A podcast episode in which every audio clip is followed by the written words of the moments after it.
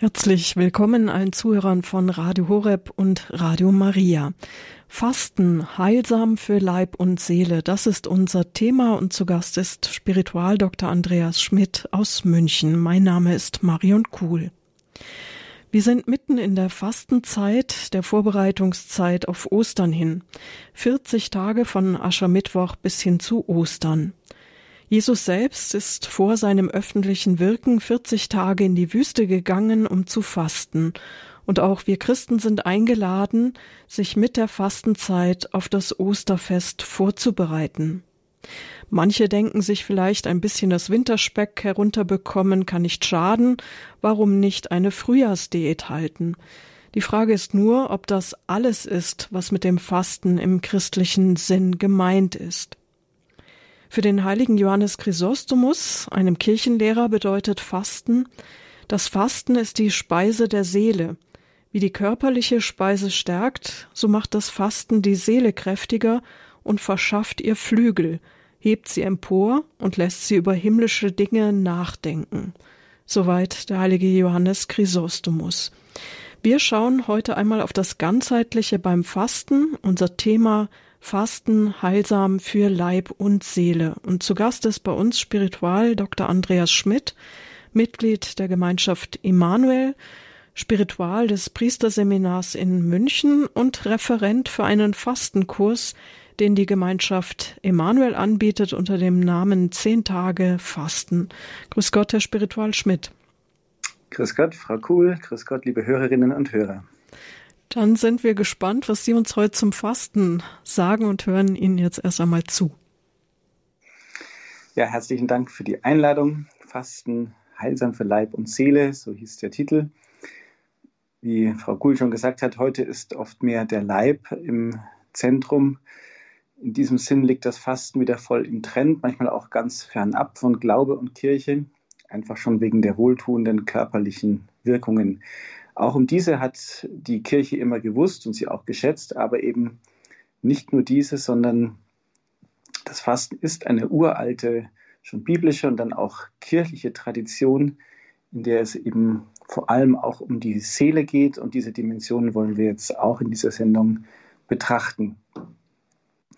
Ich beginne trotzdem erstmal mit dem ja, der gesundheitlichen Dimension, die unter dem Namen Heilfasten auch in unseren Tagen wieder neu entdeckt wurde oder eigentlich schon Mitte des 20. Jahrhunderts hat Dr. Otto Puchinger, ein deutscher Arzt, dieses Heilfasten eigentlich weltweit wieder bekannt gemacht. Heilfasten meint ein Fasten nur mit Flüssigkeit, also ohne Aufnahme fester Nahrung. Und eigentlich ist das ja die Grundform des Fastens, wie sie in den Religionen äh, weltweit und dann auch in der Tradition der Kirche immer schon praktiziert wurde. Ich möchte auch kurz meinen persönlichen Zugang zum äh, Fasten vorstellen.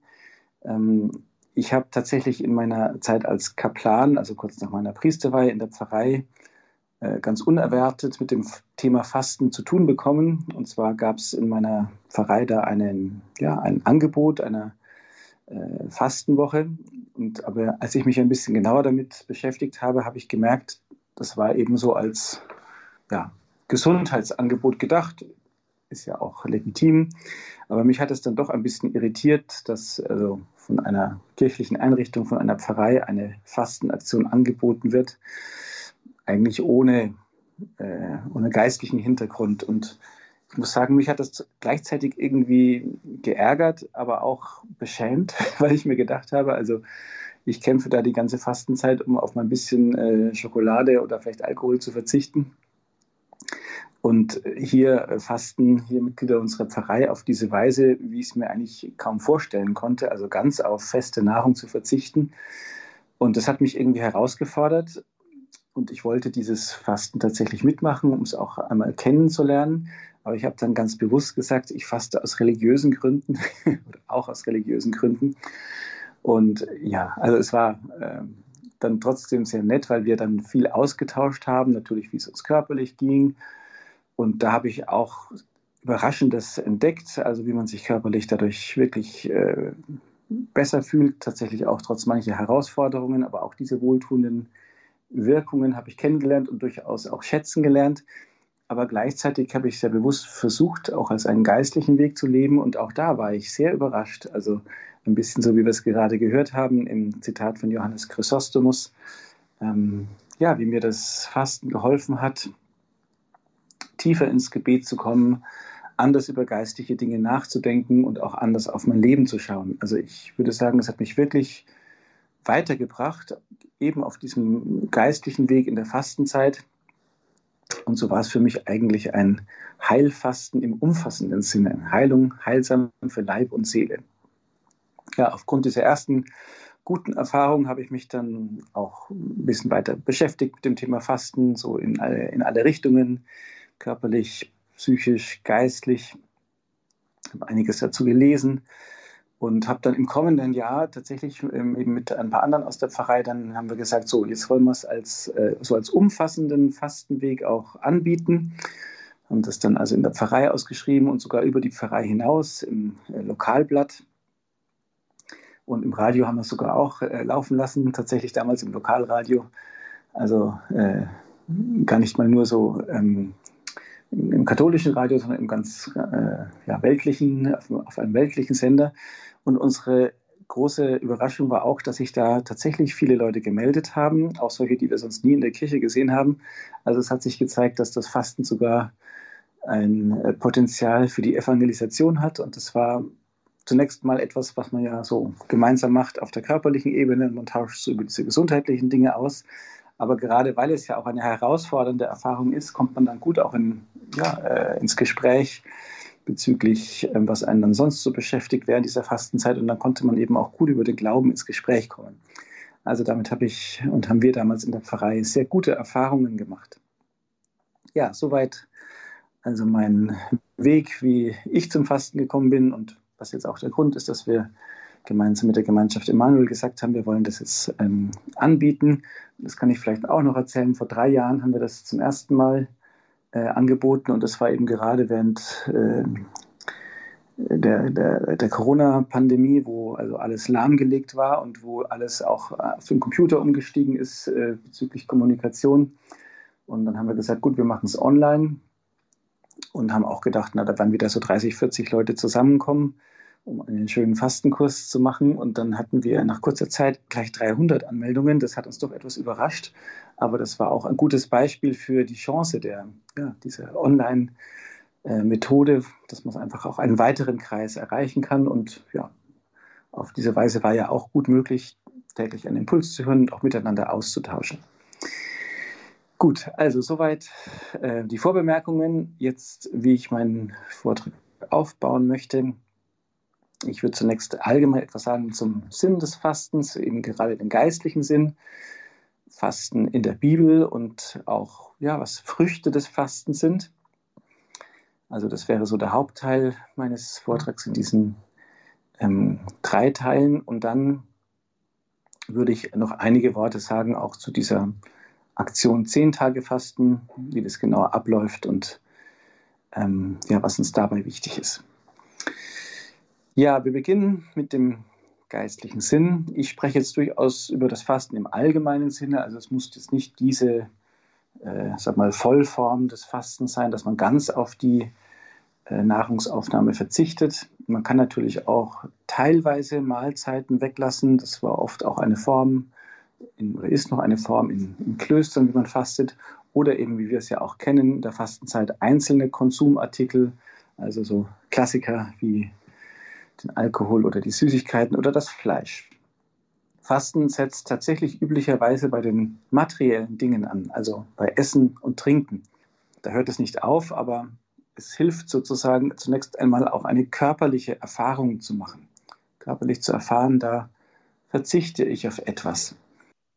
Wenn man den Konsum ins Auge nimmt, ist es weiterhin gut, also nicht nur das Essen und Trinken in den Blick zu nehmen, sondern das, was man eben gerne und vielleicht auch viel und manchmal auch zu viel konsumiert. Also in der heutigen Zeit denkt man, ich denke auch zu Recht, oft an den Konsum von Medien, von Filmen, Serien, Internet und so weiter. Ja, in jedem Fall geht es also um den, um den Konsum irdischer Güter, den man einschränkt Ja, natürlich nicht als Selbstzweck oder einfach nur um äh, Disziplinen zu lernen, sondern um eines höheren Gutes willen, um Gottes willen. Die geschaffenen Güter, so glauben wir als Katholiken, als Christen, sind zunächst mal gut. Sie sind von Gott geschaffen. Sie sind in sich gut. Heilsam sogar, wie das Buch der Weisheit sagt. Aber sie haben seit der Ursünde auch die Tendenz, ähm, ja, nicht von sich aus, sondern eben eher von uns aus, dass sie uns nicht nur zu Gott hinführen, wenn wir sie eben dankbar und maßvoll genießen, sondern sie können auch zu sehr ins Zentrum rücken, ja, wenn wir ihnen einen Platz geben, der eigentlich ihnen nicht zusteht. Ja, das ist oft ein schleichender Prozess, das geht erst unmerklich, aber wir geben ihnen dann irgendwie zu viel Raum. Ja, es kann sein, dass man sich so langsam an gewisse Dinge hängt, sodass diese Dinge uns schließlich im Weg stehen auf unserem Weg zu Gott, dass sie zum Hindernis werden, das uns blockiert und festhält. Und deswegen wird ein sinnvolles Fasten einen solchen Verzicht wählen, bei dem man spürt, das sind Dinge, die sind zwar eigentlich nicht schlecht, aber da besteht doch etwas die Gefahr, dass ich mich zu sehr daran hänge, dass ich unmäßig bin. Daran erkennt man manchmal so ein, eine Anhänglichkeit, ja, die eben in eine falsche Richtung geht, wo ich einem irdischen Gut mehr Raum gebe, als wirklich angemessen ist. Beispiel, wenn ich auf der Suche nach Trost eben immer nur nach der Schokolade greife oder mir ganz romantische Filme anschaue, als dass ich Trost wirklich bei Gott suche, der mir in seinem Wort ja den Trost verheißt, dann merke ich, dann geht was in eine falsche Richtung, dann stimmt etwas nicht mehr. Paulus sagt, wenn wir das Geschaffene dem Schöpfer vorziehen, dann ist das eigentlich die Urgestalt der Sünde im Römerbrief Kapitel 1. Natürlich würden wir das jetzt nicht explizit sagen, ich äh, setze die Schokolade an die Stelle Gottes, das tun wir hoffentlich nicht äh, ganz bewusst, aber wie gesagt, es geht eher so um schleichende Prozesse. Und Fasten heißt dann, das Irdische bewusst wieder zurücknehmen, ja, bewusst wieder an seinen rechten Platz setzen. Und eben vielleicht etwas mehr zurücknehmen, als auch normal und gut und richtig wäre, aber um sozusagen diese rechte Ordnung der Liebe, wie Augustinus sagen würde, wiederherzustellen. Also, dass Gott wieder ganz in der Mitte steht, dass ihm meine erste Liebe gehört, dass ich bei ihm zuerst meinen Trost suche. Und natürlich dann auch, ja, Gott schenkt auch Trost durch gute Freunde, auch durch die guten Dinge dieses Lebens, aber eben der Trost kommt von ihm. Und wenn er in der Mitte steht, dann kann alles andere auch wieder seinen rechten Platz einnehmen. Also ich würde sagen, ja, darum geht es vor allem beim Fasten, etwas eben zu reduzieren, wegzunehmen, damit ja, Gott wieder den, den vollen Platz, den ersten Platz einnehmen kann. Zur rechten Ordnung der Liebe gehört natürlich nicht nur ja, unsere Beziehung zu Gott, die Gottesliebe, den Platz, den Gott in meinem Herzen einnimmt, sondern auch die Liebe zum Nächsten. Also dementsprechend fasten wir auch nicht nur, um wieder Gott mehr Raum zu geben, sondern auch, um in der Liebe zum Nächsten zu wachsen. Wir nehmen unser Ego mit seinen Konsumwünschen zurück, um Raum für die Liebe zum Nächsten zu, aufzumachen. Daher kommt auch diese klassische Trias, Fasten, Beten und Almosen geben. Also Fasten einerseits, um diese Beziehung zu Gott zu vertiefen, im Gebet, ja, Gott wieder diesen rechten Platz zu geben. Und dann zweitens Fasten, Verzichten, um dafür etwas auch mehr denen zu geben, die meine Zuwendung brauchen. Und damit ist dann nicht nur die Spende bei der Caritas gemeint mit den Almosen, sondern damit ist gemeint, dass ich Liebe verschenke, dass ich Zeit verschenke, dass ich eben Kraft für andere einsetze. Und Fasten will dahin führen, dass die Zurücknahme des eigenen Konsums unser Herz weitet für die anderen Menschen. So beten wir auch nicht umsonst in einer Fastenpräfation in der Heiligen Messe. Das Fasten mindert in uns die Selbstsucht und öffnet unser Herz für die Armen. Also in diesem Sinne ist Fasten ein Ausdruck der Liebe zu Gott und den Menschen. Soweit zu diesem allgemeinen Sinn des Fastens, zumindest ja, was ich denke ich, äh, was so denke ich, das, das Wesentliche, die Mitte dieses Sinns ist. Und das zweitens sehen wir tatsächlich auch so in der Heiligen Schrift, wenn wir uns auf die Suche machen, wo das Fasten da eigentlich vorkommt. Da sehen wir zum einen das Fasten als Ausdruck der Reue und Umkehr. Also Fasten, um dem Herrn wieder den rechten Platz in unserem Leben zu geben, wenn wir ihn vergessen haben, ihn an den Rand gedrängt haben oder uns gar durch die Sünde von ihm getrennt haben. Bekanntes, berühmtes Beispiel ist zu lesen im Buch Jona, wo das auch sehr plastisch erzählt wird. Also Jona predigt Umkehr zu Gott und tatsächlich ähm, die ganzen Bewohner der Stadt kehren um und sie beginnen zu fasten. Und eben, um eben damit auch ja, um Vergebung ihrer Sünden zu bitten und zu Gott zurückzukehren. Aber das Fasten taucht in der Heiligen Schrift auch nicht nur auf, um die Beziehung zum Herrn wieder ins Lot zu bringen, sondern es wird auch erwähnt in Bezug auf die Nächstenliebe. Zum Beispiel im Buch Jesaja, Kapitel 58. Ist nicht das ein Fasten, wie ich es wünsche, die Fesseln des Unrechts zu lösen, die Stricke des Jochs zu entfernen, Unterdrückte freizulassen, jedes Joch zu zerbrechen? Bedeutet es nicht, dem Hungrigen dein Brot zu brechen obdachlose Arme ins Haus aufzunehmen, wenn du einen Nackten siehst, ihn zu bekleiden und dich deiner Verwandtschaft nicht zu entziehen. Soweit diese Jesaja-Stelle. Wer fastet, der schaut weg von sich, der konzentriert sich nicht zuerst auf das eigene haben wollen und gerade so kann er dann besser die Bedürfnisse der anderen sehen. Und so führt echtes Fasten zu mehr sozialer Gerechtigkeit. Es ist auch keine zufällige Wortwahl, wenn Jesus in der Bergpredigt jene selig preist, die hungern und dürsten nach der Gerechtigkeit. Diesen Hunger, diesen Durst nach der Gerechtigkeit soll genau das Fasten des Leibes stärken. Und schließlich, das wäre noch eine dritte Bedeutung des Fastens schon im Alten Testament, man fastet, um sich auf die Begegnung mit Gott vorzubereiten. Also vor sogenannten Theophanien, vor so Gottes Offenbarungen, gibt es mehrere Stellen, wo, wo gefastet wird, um dann bereit zu sein, ja, wenn Gott sich offenbart, um dann ganz offen zu sein für sein Wirken. Und das sehen wir dann auch im Neuen Testament. Jesus fastet bekanntlich 40 Tage in der Wüste. Er hat natürlich nicht nötig, aus der Sünde heraus zu Gott umzukehren, er der ohne Sünde ist. Aber wenn wir ernst nehmen, dass er eine menschliche Natur hatte, dann war es auch für ihn so, dass er fastete, um vollkommen empfangsbereit zu sein für Gottes Wort und Gottes Führung. Und so war eben auch das Fasten in der Wüste für ihn eine Vorbereitung auf die intensive Zeit seines öffentlichen Wirkens, das er direkt danach begann. Schon die Urchristen fasten, wir wissen das aus den frühesten christlichen Quellen. Besondere Bedeutung bekam das Fasten äh, als Vorbereitung auf die Begegnung mit Gott in der Eucharistie, also das eucharistische Fasten. Das äh, war ja zu manchen der Zeiten der Kirche durchaus auch sehr ausgedehnt. Ähm, heute ist es kürzer, eine Stunde vor Kommunionempfang, aber es gibt es heute noch und eigentlich ist genau das dieser Grundgedanke. Ja, wir wollen uns vorbereiten auf Gott, der sich uns offenbart, um, um bereit zu sein, ihn zu empfangen.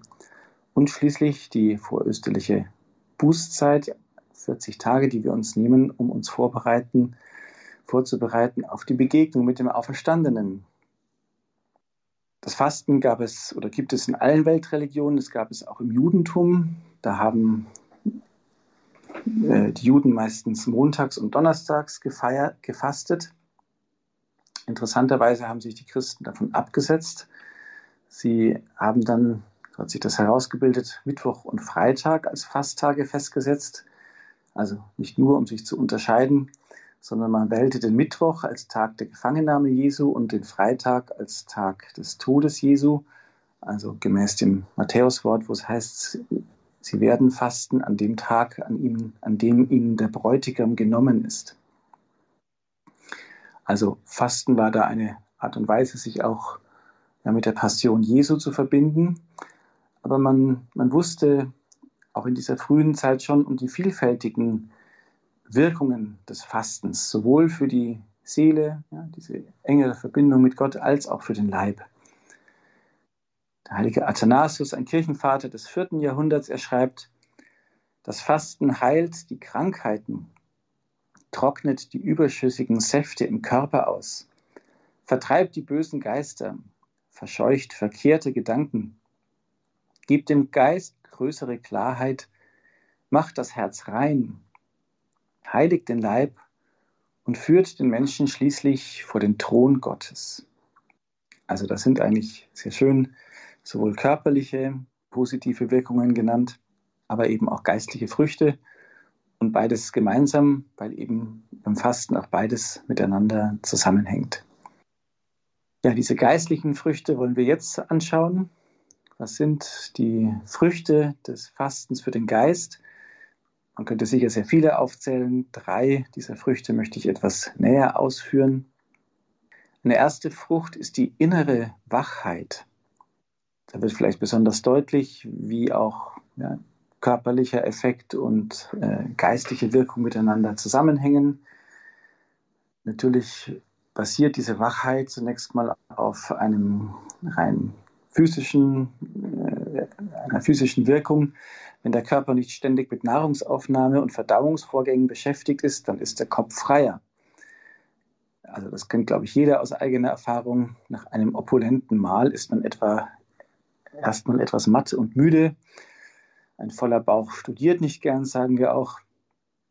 Und umgekehrt ist es dann eben so, ein von Nahrungsaufnahme entlasteter Körper besitzt eine höhere Aufnahmefähigkeit. Man ist mit den Sinnen intellektuell und auch geistlich, ja, hat man einfach mehr Ressourcen, die einfach dadurch frei werden, dass man eben nicht dauernd körperlich mit der Nahrungsverarbeitung beschäftigt ist.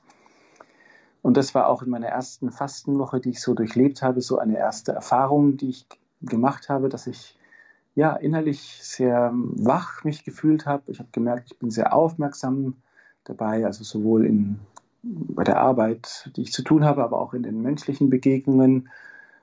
Und auch, so wenn man durch, zwischendurch Pausen hatte, dann, ich habe gemerkt, ich komme viel besser und auch tiefer in mein, ins Nachdenken. Ja, man hat ja dann einfach auch ähm, von der Zeit her mehr Raum. Also man spart sich die Zeit, die man sonst fürs Essen verwendet. Also plötzlich sind dann auch mal eine halbe Stunde, eine Stunde am Tag ja, mehr da, wo man ja, einfach Zeit hat.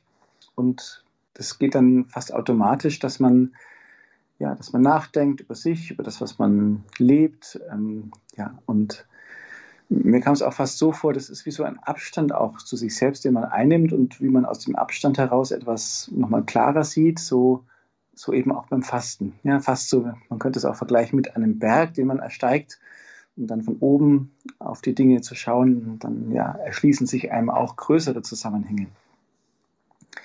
Das haben übrigens auch die Psychologen entdeckt. Carl Gustav Jung bezeichnete das Fasten als Zugang zum Unbewussten.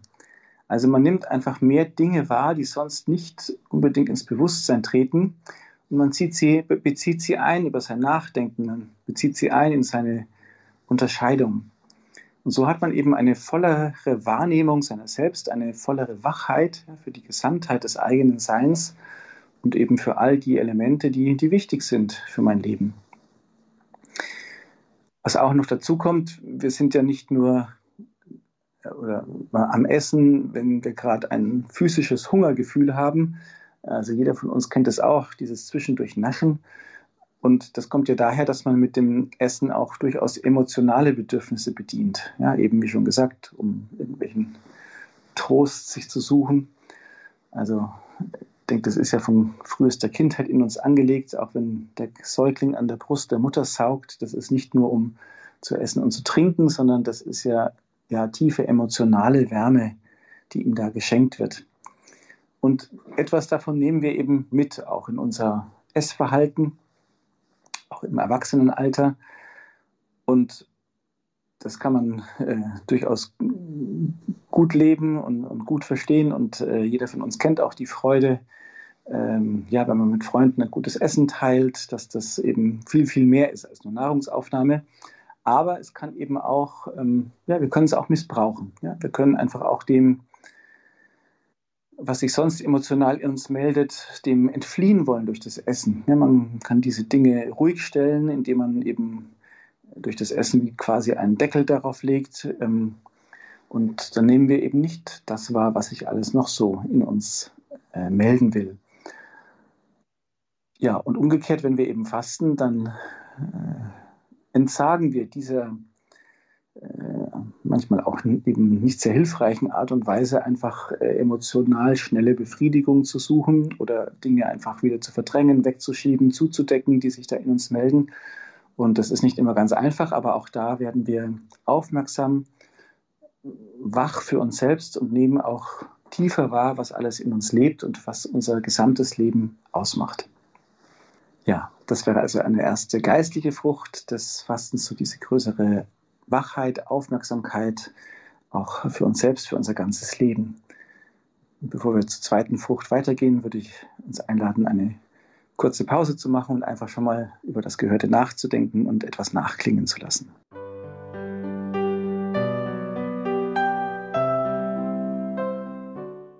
Sie hören die Sendung Spiritualität bei Radio Horeb. Auch die Zuhörer von Radio Maria sind mit dabei. Wir befassen uns heute mit dem Thema Fasten, heilsam für Leib und Seele. Sie hören einen Vortrag von Spiritual Dr. Andreas Schmidt aus München.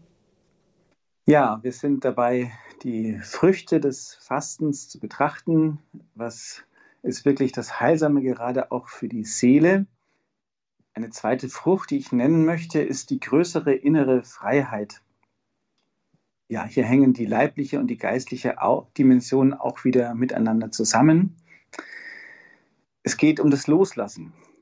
Wer Essen loslassen kann, der kann auch leichter andere Dinge loslassen. Auch hier ist die körperliche Erfahrung oft hilfreich und gibt starke Impulse für ja, auch unser Verhalten in allen anderen Lebensbereichen ich spüre, ich bin nicht abhängig. Ich kann und darf natürlich auf der einen Seite dankbar genießen, das kennen wir, das Essen, aber ich muss nicht. Die Dinge beherrschen mich nicht.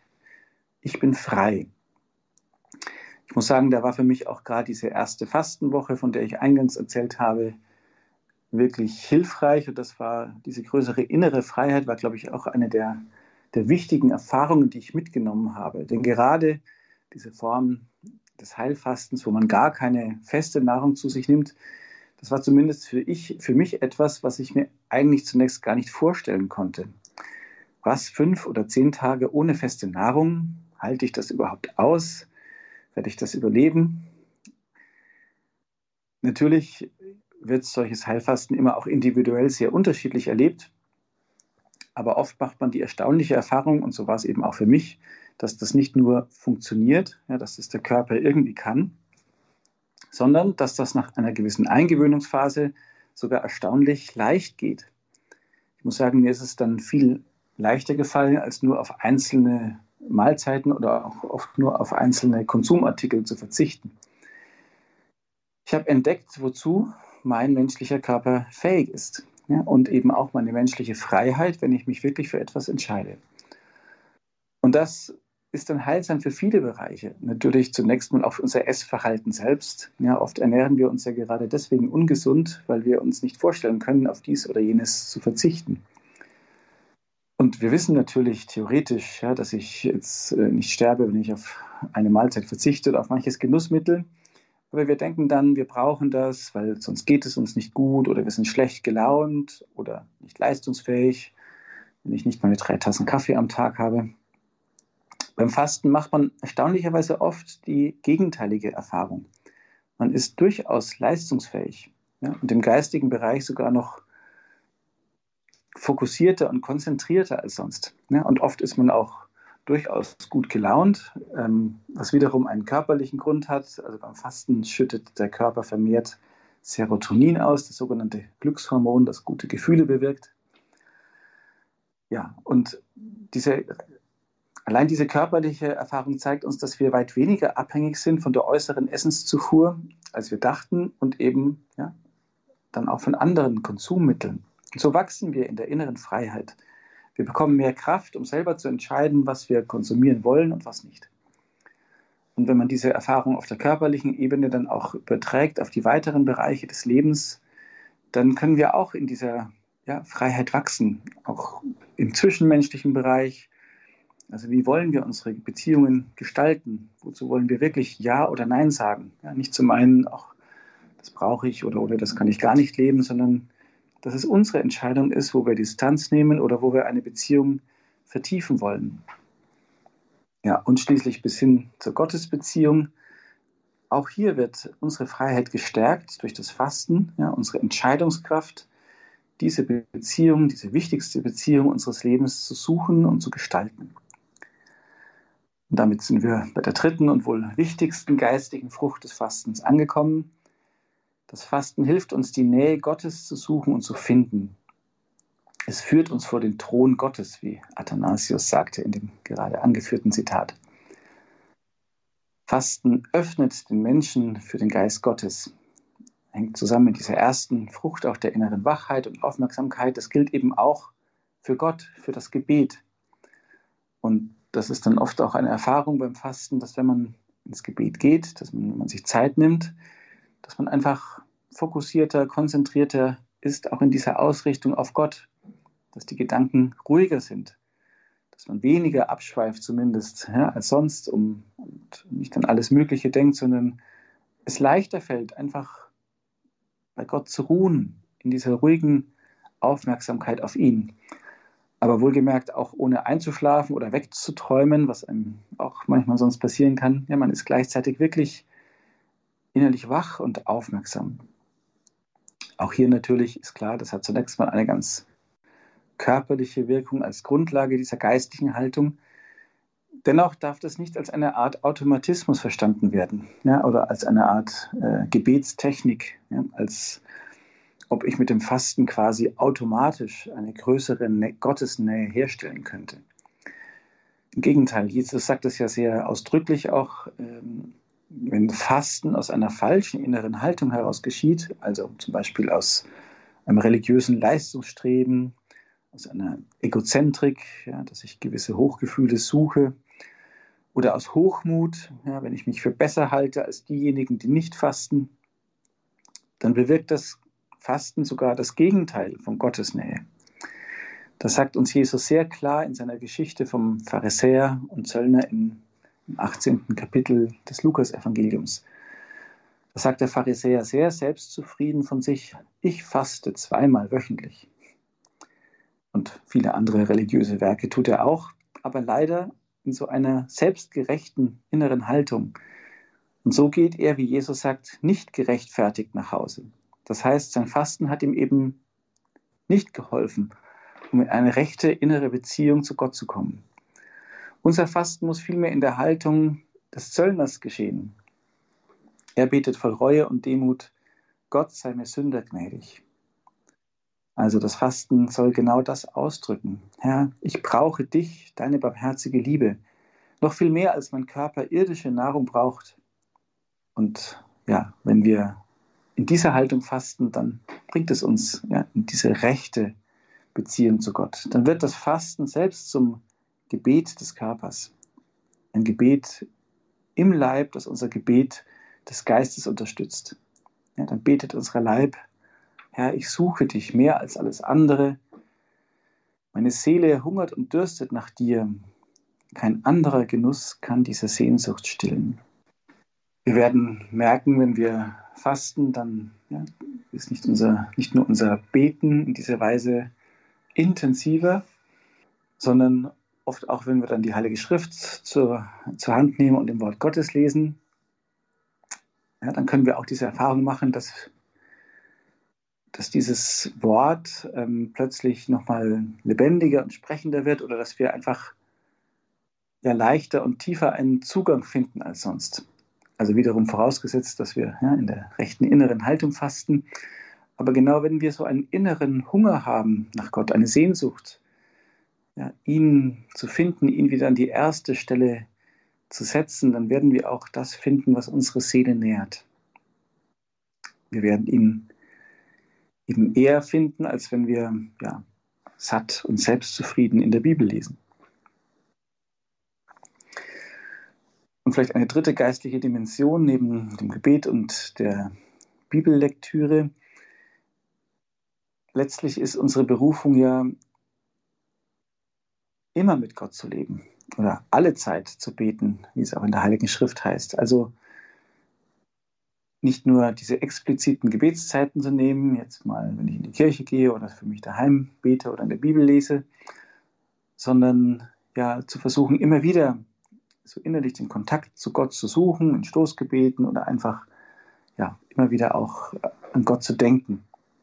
Und wir werden merken, auch das fällt leichter, wenn man fastet. Ja, dieses einfach innerlich bei Gott bleiben. Wir haben schon gesagt, das liegt genau daran, weil das Fasten ein Gebet unseres Leibes ist. Also wenn wir in der rechten inneren Haltung fasten, dann betet sozusagen unser Leib eigentlich dauernd. Ja, und deswegen hilft er auch unserem Geist in dieser dauernden inneren Verbundenheit mit Gott im immerwährenden Gebet. Ja, diese geistlichen, äh, besonders diese Frucht des Fastens, ist natürlich auch der Grund, warum das Fasten in seiner Tradition einen festen Platz hat, gerade auch in der, zum Beispiel auch in Regeln der Klöster. Oft auch vor hohen Festtagen ja, wird, äh, wird in den Klöstern gefastet. Eben genau deswegen, damit man sich im Gebet schon vorbereitet, damit man sozusagen schon eintaucht ins Gebet, um dann voll und ganz empfangsbereit zu sein ja, äh, für die Liturgie an diesen Tagen. Ja, soweit hm, einige wichtige geistliche Früchte des Fastens. Und ähm, jetzt im Anschluss möchte ich noch etwas sagen zur, zu unserer Aktion Zehn Tage Fasten. Die beginnt am 22. März, also die zehn Tage dann vor dem Palmsonntag. Wir schlagen dafür vor, ein sogenanntes äh, Vollfasten oder auch Heilfasten genannt zu machen, also wirklich keine Nahrung zu sich zu nehmen, äh, nichts zu essen, sondern nur zu trinken. Wasser, Tee oder auch eine klare Brühe, auch Gemüsesäfte sind sozusagen erlaubt. Ja, dieses Fasten ist wohlgemerkt jetzt keine Gesundheitskur, auch wenn es natürlich positive Auswirkungen hat auf die Gesundheit. Aber äh, wir wollen es ganz bewusst als einen geistlichen Weg gehen. Also unsere Impulse sind dementsprechend auch geistliche Impulse, um eben in der Beziehung mit Gott zu wachsen. Ja, auch von unserer Kompetenz her sind wir weder Ärzte noch Gesundheitsberater. Ähm, und deswegen liegt die Verantwortung für die eigene Gesundheit ganz bei den Teilnehmern. Wir empfehlen diese Form einfach deswegen, weil wir selber damit gute Erfahrungen gemacht haben. Für die medizinische Seite gibt es ja jede Menge an Heilfastenbüchern, an denen man sich orientieren kann. Ähm, ja. Diese Form des Fastens ist allerdings auch nicht das Entscheidende. Wer sich das aus irgendeinem Grund nicht äh, vorstellen kann oder wo vielleicht gesundheitliche Gründe dagegen sprechen, kann man trotzdem bei unserem Kurs mitmachen. Letztlich ist das Fasten ja kein Selbstzweck, sondern ein Mittel, eine Unterstützung für den geistlichen Weg. Beim Heilfasten, wenn man tatsächlich diese Vollform lebt, dann tritt so etwa ähm, am dritten Tag einen Effekt ein, der das Fasten erheblich erleichtert, nämlich dass man tatsächlich kein Hungergefühl mehr hat. Man kann schon noch Appetit auf das eine oder andere haben, aber der Körper stellt sozusagen seinen normalen Betrieb um. Also wenn er spürt, dass von außen nicht genügend Nahrungsmittel kommen, ähm, dann greift er zunächst auf ähm, Reserven zu, die eben im Körper gespeichert sind. Aber dann wird auf innere Ernährung umgeschaltet, ja, sozusagen, könnte man das vereinfacht sagen. Also man merkt, ich bin ein Laie in dem Bereich. Aber dann äh, geschieht das, was Athanasius sagt, also dann werden äh, überschüssige Säfte irgendwie ausgetrocknet. Äh, also ähm, man sagt heute im Volksmund, äh, man entschlackt, also bestimmte überschüssige Substanzen, die sich durch Überernährung angesammelt haben, die werden ausgeschieden. Also der Körper unterscheidet dann zwischen sehr genau zwischen überflüssigen Ballast und lebenswichtigen Strukturen, die nicht angegriffen werden.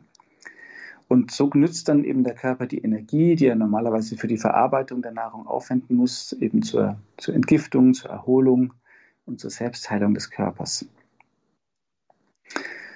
Natürlich kann es gerade auch während dieser Umstellungsphase ähm, auch zu einigen Beschwerden kommen, man sich schlapp fühlt, manchmal Kopfweh hat oder Gliederschmerzen.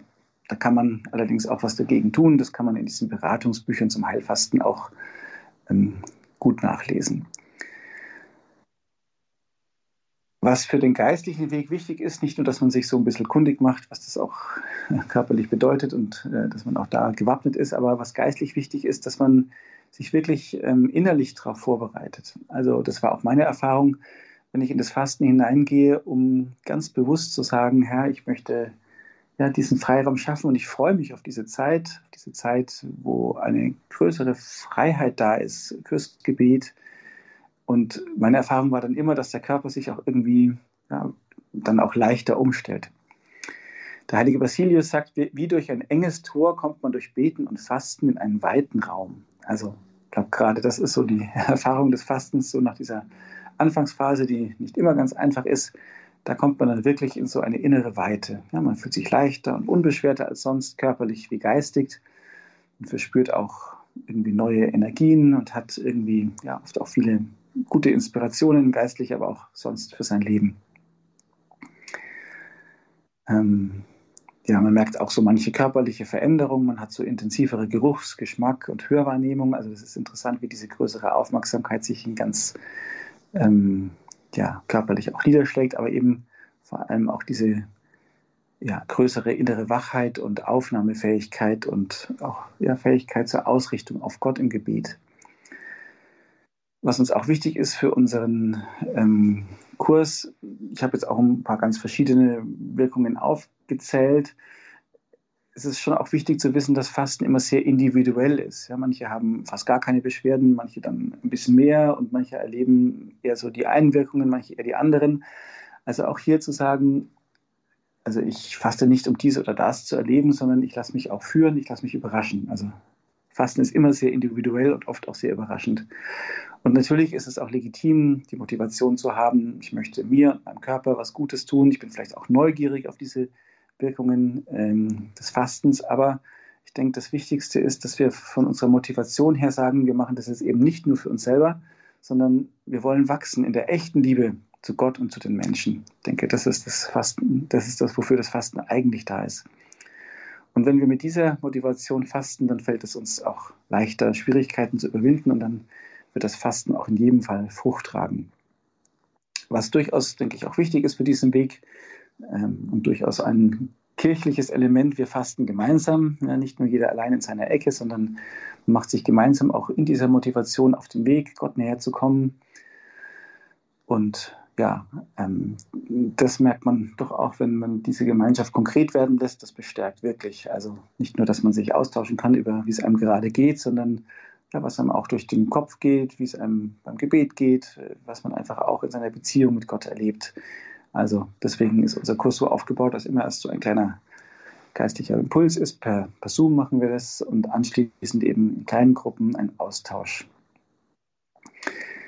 Ja, man kann das auch individuell äh, machen. Man kann, wenn man einen Abend nicht dabei sein kann, kann man auch mal aussetzen, den Impuls nachhören ähm, oder sich auch eine Gruppe vor Ort suchen und nicht online teilnehmen. Also da gibt es die verschiedensten Möglichkeiten.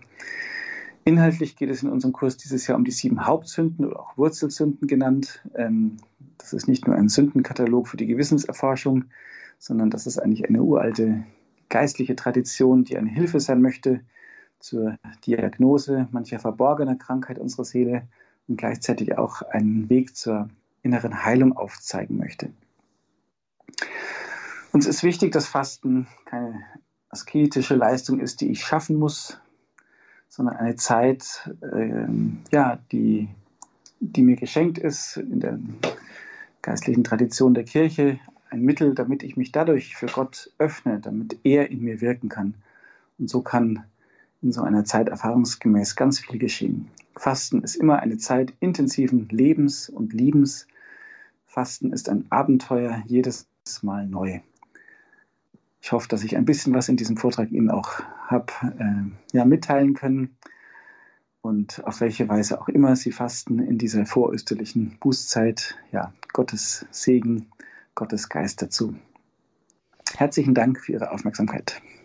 Vielen Dank, Herr Spiritual Schmidt, für diesen Vortrag Fasten heilsam für Leib und Seele.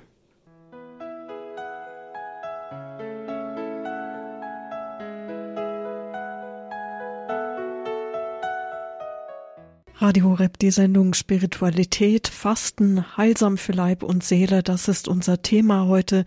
Sie haben einen Vortrag von Spiritual Dr. Andreas Schmidt aus München aus dem Priesterseminar gehört. Vielen Dank für diesen Vortrag.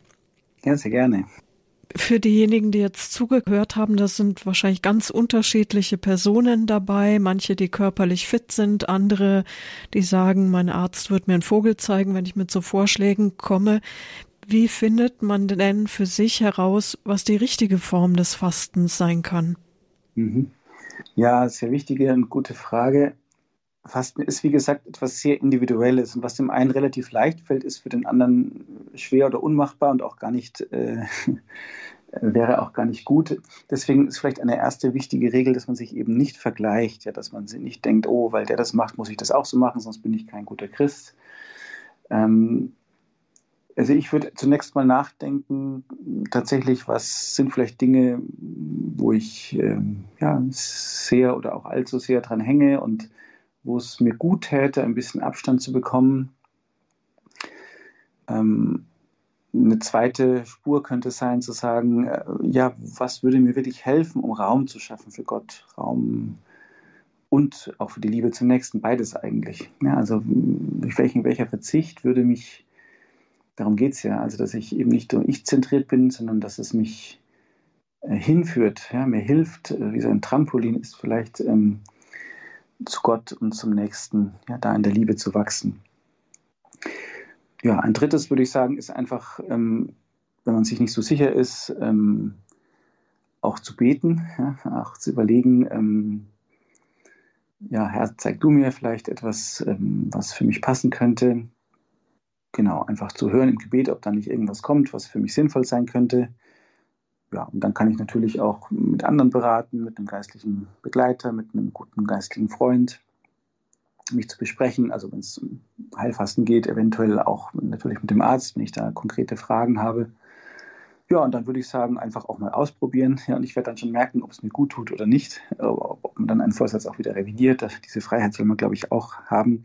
Also wenn man beispielsweise merkt, ich, äh, ja, durch ein gewisses Fastenopfer bin ich eigentlich die ganze Zeit nur schlecht gelaunt und äh, kreise nur dauernd darum und äh, bin dann eigentlich umso ungenießbar für meine Mitmenschen, dann ist das vermutlich nicht der richtige Fastenvorsatz.